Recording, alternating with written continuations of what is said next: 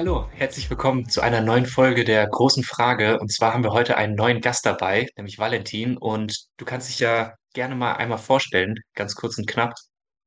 Hallo, ich bin Valentin Weber. Ich bin Research Fellow, so wissenschaftlicher Mitarbeiter bei der Deutschen Gesellschaft für Auswärtige Politik und mache hier Cybersicherheit. Genau, und das ist äh, nämlich auch das Thema der heutigen Folge, Cybersicherheit.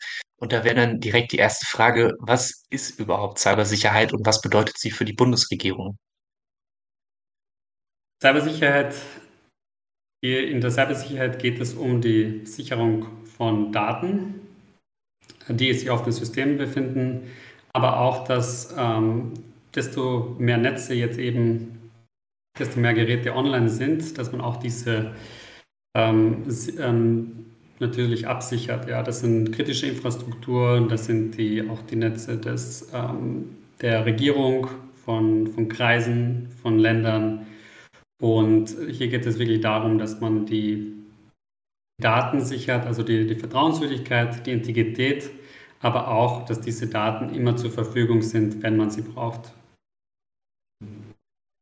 Okay. Und das ist ja ich denke mal auch schon eine der, der Herausforderungen, eine der Challenges, dass man eben das versichern kann.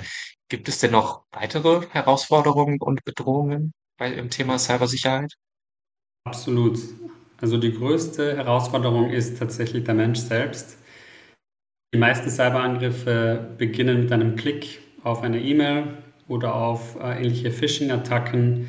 Das heißt, man denkt, dass man natürlich eine legitime E-Mail bekommt, aber das ist dann, kann ähm, Schadsoftware enthalten, die dann Zugang zum System ähm, verschafft. Das heißt, wir als Menschen sind sehr vertrauens, also wir vertrauen gerne ähm, als was uns entgegenkommt, allem, was uns entgegenkommt. Und das ist auch eines der größten Probleme der Cybersicherheit, dass wir eben Vertrauen schenken in ähm, jetzt äh, äh, Nachrichten, aber auch jetzt ähm, Videos oder, oder anderen ähm, Sachen, die fake sein könnten. Okay. Also das, ähm, ja, aufpassen und äh, dass man da sehr vorsichtig sein muss. Ich würde dir äh, ganz schnell mal ein Zitat vorlesen aus dem Weißbuch und äh, nämlich dich dann fragen, was dieses Zitat überhaupt bedeutet, wie du es interpretierst. Nämlich steht dort, innere und äußere Sicherheit fallen in wenigen Bereichen so eng zusammen wie im Cyberraum. Die Bedrohungslage im Cyberraum erfordert eine ganzheitliche Betrachtung im Rahmen der Cybersicherheitspolitik. Und äh, warum ist das, das so, dass die, also, sorry. Ja, gerne, gerne, bitte. Okay. Äh, nee, also warum, warum ist das denn so, dass die äh, innere und äußere Sicherheit dort so extrem zusammenfallen, zusammengehören. Die äußere, die äußere und die innere Sicherheit sind da sehr verbunden, da das Internet und auch der Cyberspace eben global aufgebaut sind. Das heißt, um Daten zu verschicken, das oft ver, verle, verlassen, die, verlassen die Daten auch ähm, Deutschland und äh, müssen über verschiedene Länder dann ähm, ähm natürlich äh, transferieren, dass sie dann zum Endpunkt kommen. Und da ist das Problem dann, dass auch die Cyberangriffe ähm, auf eine Infrastruktur zurückgreifen, die weltweit verteilt ist. Und das kann sein, dass zum Beispiel kriminelle Hacker in Deutschland jetzt Server verwenden für einen Angriff, aber gleichzeitig auch Server, die in anderen Ländern sind, außerhalb, außerhalb Deutschlands. Und da gibt es natürlich dann eine große Herausforderung, dass man innerhalb des Landes diese Server natürlich, ähm, wenn man, äh, dass man die natürlich da vielleicht ähm, äh, lahmlegen kann, wenn es geht, wenn sie in einem aktiven Angriff ähm, beteiligt sind. Oder dann eben auch über, ähm, über die polizeilichen Kooperationen zwischen Staaten, dass man da auch im Ausland diese Server identifiziert und dann auch den Angriff von diesen Servern stoppt. Dieser Nexus zwischen innerer und äußerer Sicherheit war auch in der, jetzt in der neuesten und in der ersten nationalen Sicherheitsstrategie von Deutschland reflektiert und dort auch erwähnt worden. Also es geht dort um eine Integrated Security Strategy, Strategy das heißt, man will verschiedene Aspekte kombinieren und einen ganzheitlichen Sicherheits, eine ganzheitliche Sicherheitsdefinition haben. Das heißt, innere Sicherheit, äußere Sicherheit, das alles wird als, Integr als, integrativen, als integrativer Bestandteil der deutschen Sicherheit gesehen. Und jetzt in der äh, nationalen Sicherheitsstrategie spontan deine Meinung, ist das äh, der richtige Schritt, der gegangen wird, oder gibt es da Verbesserungsbedarf? Die Cybersicherheitsstrategie ist ein sehr guter Schritt nach vorne, weil sie Cybersicherheit einen großen, äh, großen Raum gibt. Das heißt, es gibt über, über vier Seiten in, in, der, in, der, in der Strategie werden diesem Thema gewidmet und es wird vieles zusammengefasst, was schon früher in vorherigen Strategien, so in der Cybersicherheitsstrategie, aber auch im Koalitionsvertrag der jetzigen Bundesregierung vereinbart wurden. Das wurde hier nochmal aufgegriffen. Und die Hauptthemen, die aufgegriffen wurden, sind, dass es jetzt eben einen Transfer von Kompetenzen von den Ländern zum Bund gibt. Weil derzeit sind vor allem die Länder, die deutschen Länder, sind äh, befugt, Cyberverteidigung auszuführen. Jetzt soll es einen größeren, größeren Transfer auch zum Bund geben, weil eben wegen diesen speziellen Herausforderungen von innerer und äußerer, inneren und äußeren ähm, Bedrohungsfaktoren. Es gab auch eine Diskussion zu Hackbacks, hier ob die Bundesregierung nun diese durchführen darf oder nicht oder sollte. Und hier wurde ein Kompromiss gefunden und wurde gesagt, ja, die Bundesregierung darf, falls es einen Angriff gibt, jetzt ähm, da ähm, auch Maßnahmen setzen.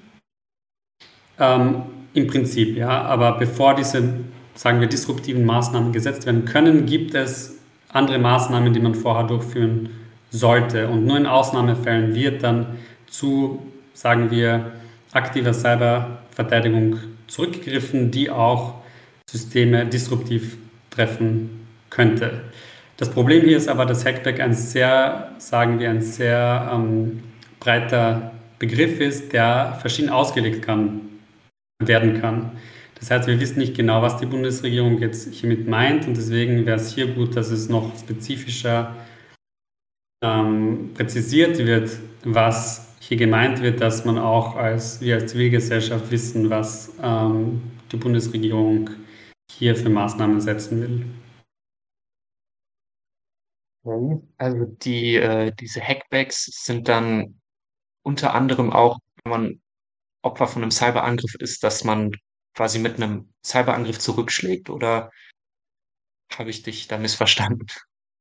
Ja, Hackbacks, vielleicht ist das hier ähm, so angedacht sozusagen, wenn es einen schweren ähm, Vorfall gibt, einen schweren Cybervorfall, dann dürfte auch die Bundesregierung mit Maß, mit, mit, sagen wir, mit offensiven Cyberfähigkeiten ähm, zurück ähm, antworten. Das heißt, um einen, sagen wir, um einen ähm, Server lahmzulegen, der jetzt im Ausland ähm, Angriffe auf Deutschland durchführt. Und das wäre aber wahrscheinlich nur im, äh, im Falle passieren, wenn der Start von diesen diese Angriffe ausgehen, auch nicht ähm, kooperiert und auch nicht äh, versucht, jetzt ähm, Deutschland hier zu helfen, dass dieser Angriff aufhört. Aber das ist wirklich ein sehr, sehr seltener Fall. In den meisten Fällen gibt es äh, polizeiliche Kooperationen. Es gibt viele andere Möglichkeiten jetzt, um Angriffe abzuwenden. Zum Beispiel, wenn es jetzt ein,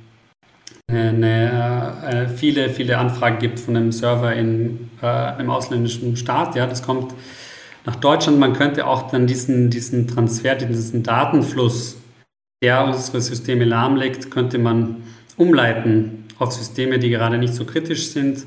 Und so könnte man dann ähm, diese ähm, Gefahr abwenden. Also es gibt ganz viele Möglichkeiten, wie man ähm, hier vorgehen könnte und ähm, eben diese, ähm, sagen wir, disruptiven ähm, Cyber-Gegenmaßnahmen sind wirklich nur ein kleiner Teil davon. Okay. Und äh, du hast es ja schon, schon gesagt, der Begriff ist relativ schwammig formuliert. Also es gibt noch genug andere Maßnahmen, die man dann ergreifen kann. Das äh, total. Ja, es gibt okay. hier, ja, ja, total. Also wir können das natürlich später noch genau ins Detail gehen, wenn du das. Okay. Äh, ja, äh, gerne. Und äh, nämlich ein ja, Cyberangriff, ein Vorfall, bei dem diese äh, Maßnahmen, ich vermute mal, jetzt nicht funktioniert haben, war ja im Mai 2015, als das äh, IT-System des Deutschen Bundestages gehackt wurde, beziehungsweise Hacker dort hineingelangt sind und über mehrere Wochen hinweg wirklich tausende E-Mails und Dateien kopiert, gestohlen haben und äh, ja auch das, das, äh, das PCs im Büro der damaligen Kanzlerin Merkel ja auch davon betroffen waren. Da wollte ich dich einmal fragen, wie konnte das überhaupt passieren, dass man sogar in den Bundestag gelangt? Hier war wieder der menschliche Faktor zentral. Das heißt, jemand hat wahrscheinlich wieder eine E-Mail aufgemacht, die er oder sie nicht aufmachen hätte sollen. Und so bekommt man dann Zugriff ähm, zum System. Was hier zentral war, war nicht nur, dass nachrichtendienstliche Aktivitäten gegen Deutschland durchgeführt wurden. Das heißt, Cyberspionage ist natürlich äh, unter Staaten sozusagen akzeptiert. Ja, man kann ähm, gegen andere Staaten auch Cyberspionage betreiben für politische ähm, Zwecke. Also man kann zum Beispiel ähm, versuchen, besser zu verstehen, was der andere Akteur, was für Strategien er hat oder sie hat, ja, der, das Land. Äh, das Problem wird aber, und das Problem 2015 war, dass diese Informationen, die da abgeflossen sind, dann auch für ähm, Zwecke von Desinformation gebraucht werden könnten und auch äh, die demokratischen Prozesse in Deutschland beeinflussen könnten. Und hier deswegen wird es kritisch, weil das dann versucht, das ist dann äh, illegitim und unakzeptabel, ja, wenn man versucht, in die inneren Wahlprozesse von einem anderen Land einzugreifen. Und das war hier wirklich der, der, die Motivation. Und deswegen ähm, hat dann auch ähm, Deutschland ähm, auch hier ähm, diese Angriffe zugerechnet. Und was man auch oft machen kann, dann eben welche Maßnahmen man setzen kann, ist dann auch noch, man könnte dann ähm, eben Sanktionen auslegen oder aussprechen. und hier sind das die Maßnahmen, die vorhin erwähnt waren. Also man kann zurechnen, man kann auch ähm, Sanktionen verhängen, wenn man möchte, gegen die ähm, Akteure, die man identifiziert hat.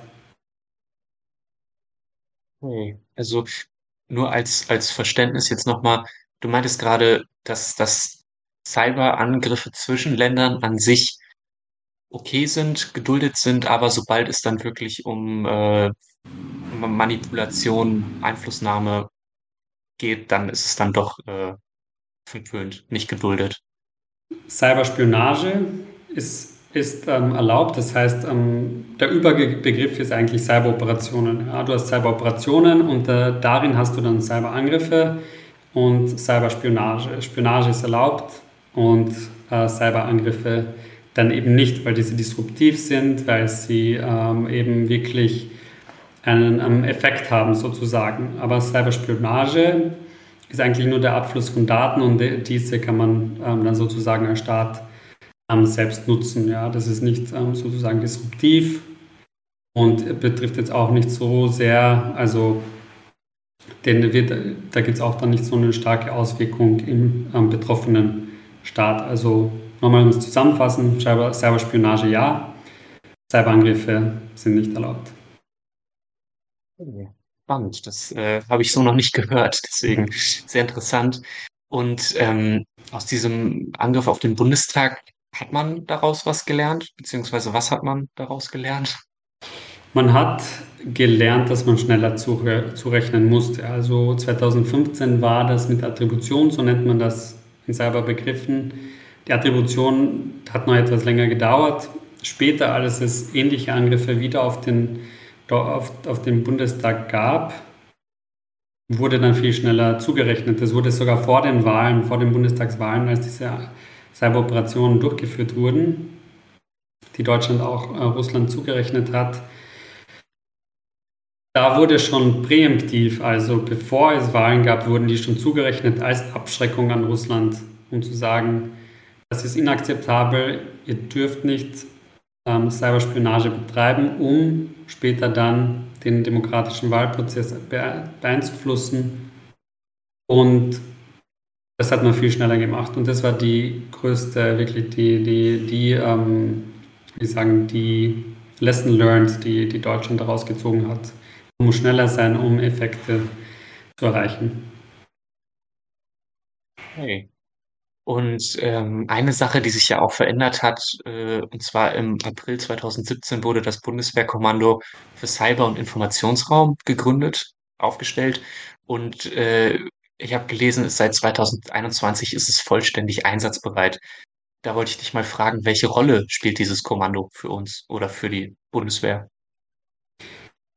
Dieses äh, Kommando, wie schon der Name impliziert, kombiniert den und sieht auch den Cyber- und Informationsraum als, ähm, als gemeinsamen Punkt, an dem man arbeiten muss. Also man sollte jetzt den Cyber- und den Informationsraum nicht separat sehen, aber als gemeinsames Einsatzgebiet. Das haben wir hier schon auch beim Bundestagshack oder, oder bei ähm, anderen Operationen gesehen. Also die Informationsoperationen, die, die, die ausgeführt werden, sind sehr stark auch an den Cyberraum ähm, gebunden. Deswegen muss man diese gemeinsam ähm, betrachten. Und dieses äh, Kommando der Bundeswehr sorgt sich darum, dass natürlich, dass die Bundeswehr auch bei einem potenziellen Angriff ähm, gewappnet ist und auch im Falle eines Krieges oder eines Konfliktes eben da auch ähm, schon vorbereitet ist, dass man da ähm, natürlich die Funktionen, die, eine, die der Bundeswehr durch das Grundgesetz ähm, zugegeben werden, dass diese die dann ausführen kann. Und ähm, hier wäre, ähm, sind, die Bundeswehr ist da auch aktiv, zum Beispiel bei deutschen Aussätzen, äh, der deutschen Einsätzen im Ausland und ähm, ist dort auch im Cyberraum aktiv, wie wir es auch in äh, äh, der Vergangenheit schon gesehen haben, ähm, dass die Bundeswehr da aktiv werden kann. Und das sind deren hauptsächliche ähm, auf, also diese Befugnisse. Ja. Also ich glaube, ein wichtiger Teil äh, dieses Kommandos ist auch eben auch, dass die eigenen Netzwerke sehr gut geschützt sind und dass die Bundeswehr und auch die, ob es jetzt Panzer sind oder auch ähm, Kampfjäger, dass diese auch einsatzbereit sind, dass diese eben nicht durch Cyberangriffe beeinträchtigt werden. Ja, das wäre ziemlich unpraktisch, auf jeden Fall. Und ähm, ich habe gelesen, aus, aus einer Studie des TÜV-Verbandes ging hervor, dass jetzt seit dem Ukraine-Krieg nicht nur im Militärbereich vermehrt Hackerangriffe, Cyberangriffe entstanden sind, sondern auch, dass Unternehmen öfter Opfer eines Cyberangriffs wurden, nämlich 16 Prozent der befragten Unternehmen sagen das. Welche Gründe siehst du denn dafür?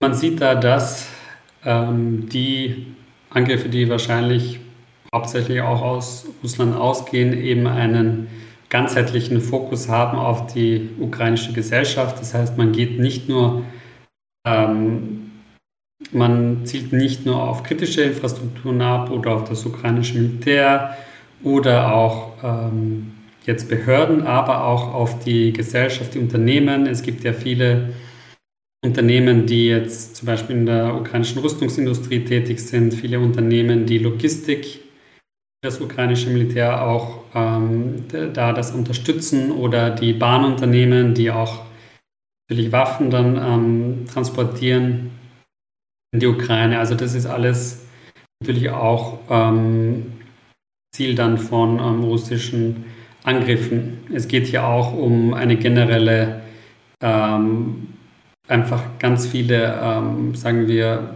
Störungsaktionen oder auch einfach ein Versuch, die ganze ukrainische äh, Wirtschaft äh, der, der zu schaden und sie in, auch in einen ähm, konstanten ähm, Alarmmodus zu setzen. Dass man da eben auch Kräfte dann stärker auch verwenden muss, die man dann für andere Sachen nicht ähm, aufwenden kann. Zum Beispiel, wenn du ein Logistikunternehmen bist, musst du, wenn du einer viel stärkeren Bedrohung ausgesetzt wirst, auch durch Cyberangriffe, kannst du natürlich, musst du deine Kräfte dann auch dafür aufwenden und nicht für andere Sachen, die vielleicht äh, genauso wichtig wären. Ja, das klingt einleuchtend. Und ich würde dich jetzt als äh, abschließende Frage, weil wir ja auch jetzt fast durch sind mit der Zeit, ähm, einfach fragen, ob du noch irgendwas hast, irgendwie zum Thema Cybersicherheit, was dir noch auf dem Herzen liegt, was jetzt irgendwie noch spannend wäre für diese Folge. Ähm, ja, ich habe viel ähm, natürlich, ich glaube, man kann auch sagen, was sollte man beachten in den kommenden Jahren, was wird ähm, wichtig sein. Wir haben noch gar nicht über künstliche Intelligenz gesprochen, auch Quantencomputer wie diese, die die jetzige Kryptographie sehr stark beeinträchtigen werden, die Public Key Cryptography und noch ein drittes Thema auch eben die komplexen Systeme von dem Internet der Dinge, die sich immer stärker vernetzen und auch dann sich in Smart Cities manifestieren und diese dann einen ganz spezifischen und, ähm, und schwer, also einen ganz spezifischen ähm, Fall äh, darbringen, eben um weil diese Systeme sind so komplex und die kann man dann sehr schwer auch sichern. Ähm, und da, ich glaube, da würde ich noch ähm, das mitgeben, dass diese drei Themen jetzt ähm, immer wichtiger werden, auch wie künstliche Intelligenz in Cyberoperationen jetzt offensiv, aber auch defensiv eingesetzt wird und dann Quantum und noch Smart Cities. Ich glaube, das sind so die großen Themen, die jetzt im Cybersicherheitsbereich im Kommen sind. Alright, das äh, heißt ja quasi, dass wir dann noch eine weitere Folge aufnehmen müssen zu diesen Themen. Aber ich danke dir jetzt schon mal auf jeden Fall. Vielen Dank für diese Folge und bis zum nächsten Mal, würde ich sagen. Vielen Dank, bis zum nächsten Mal.